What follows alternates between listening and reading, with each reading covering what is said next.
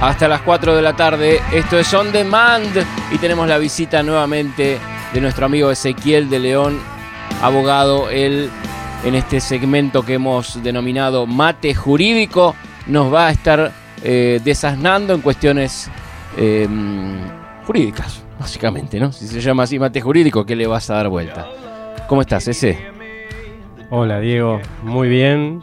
Bueno, un saludo a toda la audiencia. Contento de estar acá nuevamente en el programa. Así que bueno, hoy traje un caso, Diego. Lo, lo voy a leer, el resumen, así después lo analizamos. Eh, se trata sobre trabajo, ¿no? Muchas veces uno está trabajando y recibe parte del sueldo con recibo de sueldo, como corresponde, y por ahí parte del sueldo no se registra contablemente ni figura en el recibo de sueldo. Entonces, ¿qué pasa en esos, en esos casos? Bueno, yo tengo acá un ejemplo de un fallo que se llama, bueno, usualmente se, suele decir trabajo negro, pero en realidad se dice, eh, la forma correcta sería el trabajo no registrado que no está registrado contablemente. Entonces voy a leer un poquito y lo vamos a ir eh, analizando. En cuanto a las discordancias e imprecisiones relativas al monto del salario que pone manifiesto la recurrente, cabe decir que no siempre las declaraciones coincidentes reflejan la realidad de la situación. En muchos casos, si en términos generales son similares, el hecho de no coincidir estrictamente, como pretende la recurrente, puede ser demostrativo de la franqueza eh, con que obraron los declarantes.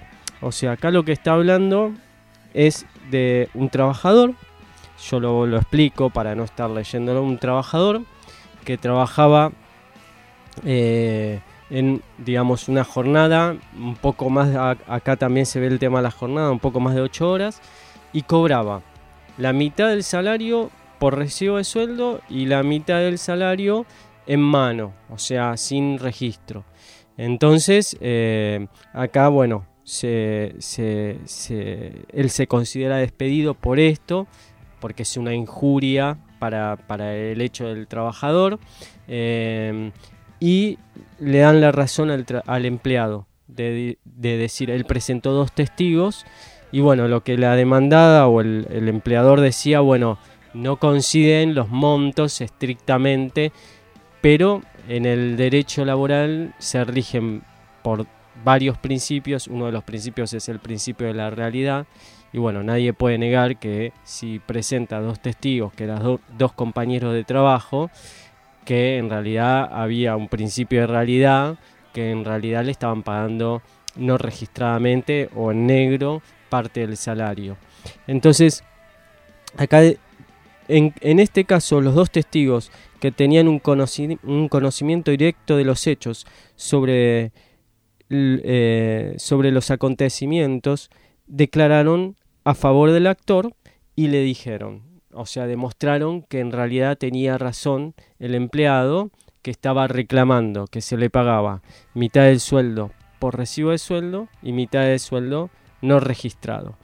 Ahora, este es el caso puntual y después termina diciendo yo para hacerlo no hacerlo tan largo voy resumiendo dice de lo expuesto se extrae que el actor cobraba parte de su salario por fuera de las registraciones contables y que elaboraba una jornada mayor a la legal y por lo tanto ha acreditado un cumplimiento injurioso de la empleadora que lo habilitó a considerarse despedido. Entonces, ¿qué pasa en estas situaciones? Bueno, en estas situaciones pasa justamente lo que está diciendo acá.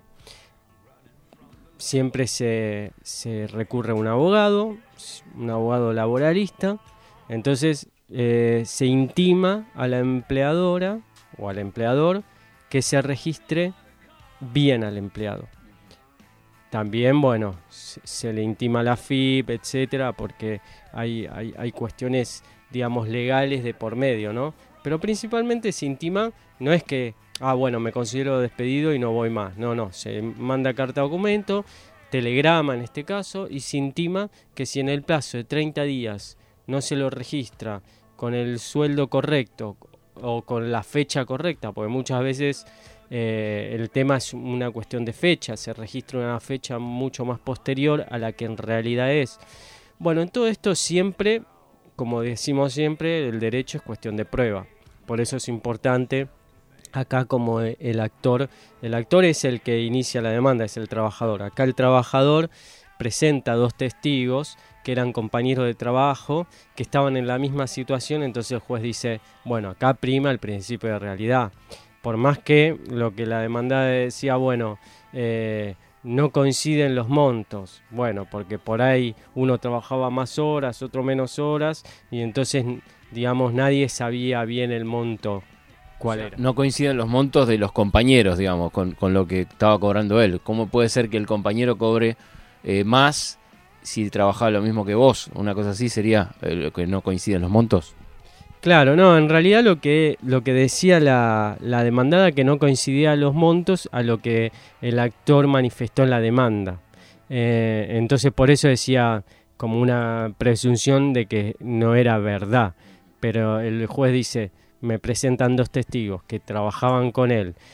Hay parte del salario que no está registrado en los libros contables, que no figura en el recibo de sueldo, bueno, si hay una variación en el monto que declara el actor y, que declaran los testigos de, de X eh, plata, supongamos el actor decía, para darte un ejemplo, 8 mil pesos, eh, no registrado y los testigos dijeron 10 mil pesos, hay una variación, bueno, la variación no deja, esa variación no deja de, no contradice el principio de realidad, que es que parte del salario se cobraba en negro o que no estaba registrado.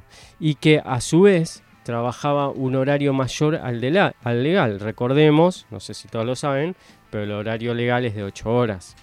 Eh, de 8 horas la jornada de trabajo todos los trabajos es de 8 horas, si, si supera las 8 horas ya se cobra como una hora extra, ¿sería? ¿Siempre en todos, casos, en todos los casos?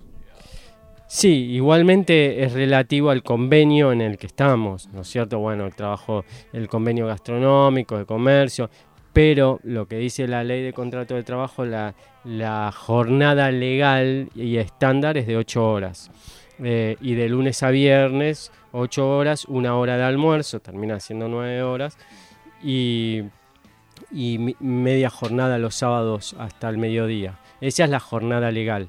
Todo lo que exceda eso depende del convenio también, pero sí, sería horas extras.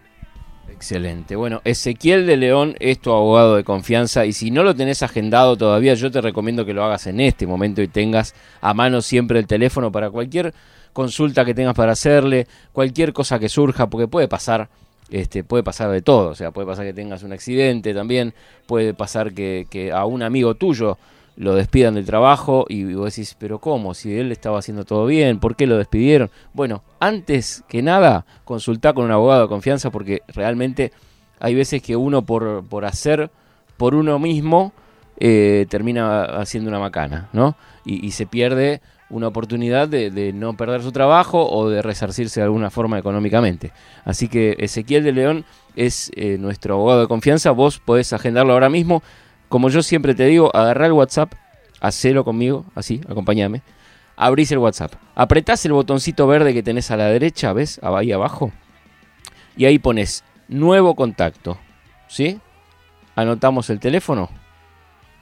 Juntos es yo te doy tiempo para que lo hagas. 11 6 606 4086. ¿Anotaste una vez más? 11 6 606 4086. Ezequiel de León es tu abogado de confianza. Gracias, hermano, por, por venir una vez más y por traernos estos casos. De nada, Diego. Igual quería hacer una acotación y aclarar un poquito el tema.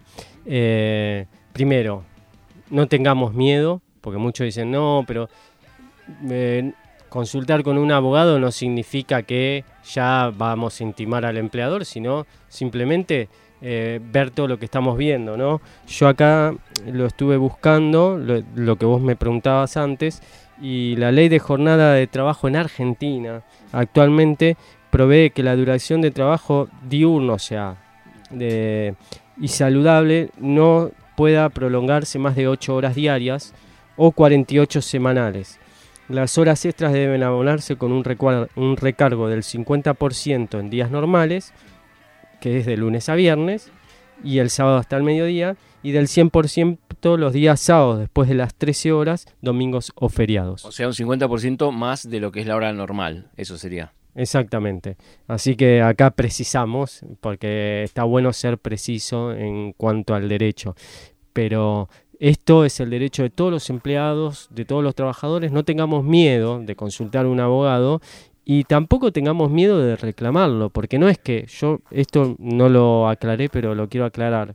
Eh, en este caso que, yo, que, analizamos hoy, hay, digamos, eh, leyes que protegen al trabajador y que en el caso del incumplimiento del empleado, del empleador, eh, o sea, el trabajador tiene el derecho de considerarse despedido, pero además la indemnización tiene multas y esas multas son a favor del trabajador, o sea que la indemnización es eh, mucho mayor a que un despido común, ¿no?